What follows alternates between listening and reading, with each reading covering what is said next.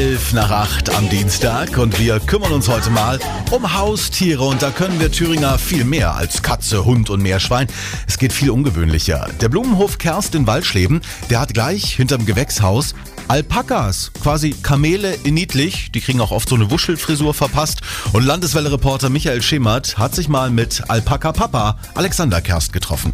Also wir stehen jetzt hier nicht auf der Weide, sondern äh, direkt hinterm Blumenladen. Warum sind die Tiere nicht auf der Weide? Also momentan ist ja so, draußen wächst ja nichts und wir haben die Tiere jetzt einfach drin. Das Wetter ist schlecht. Äh, so habe ich sie drin, kann sie in den Stall tun, habe sie im Überblick und gehen immer mal spazieren mit dem. Sie gehen nochmal mal spazieren. Ähm, Im Prinzip wie mit einem Hund kann man auch mit einem Alpaka spazieren gehen. Das ist gar Ach, Quatsch. Ja, ja, das funktioniert ganz gut. Und dann laufen sie einfach mit dem Alpakas durchs Dorf, durch Waldschleben. Äh, unter anderem ja. Herr Kerst, wie kommt man denn eigentlich auf so eine Idee, Alpakas sich zu halten als Haustier? Ja, also das fängt an, man sieht sie ja irgendwo und dann denkt man sich, oh, das ist ja wirklich was Schönes. Und ja, dann hat man das so im Kopf und irgendwann setzt man das um und dann hat man Alpakas. Sie sind wirklich sehr zutraulich. Kann man die auch streicheln? Die kann man auch streicheln. Also sie haben schon immer noch so ein bisschen einen eigenen Kopf, ja. Also es ist jetzt nicht so wie so ein Haushund, der kommt und sich freut und sich hinlegt und sich kraulen lässt. Also sie müssen schon wollen, aber größtenteils mit langsamen Bewegungen und ein bisschen Geduld kann man da auch schon mal schmusen und streicheln. So, wer steht jetzt hier vor mir?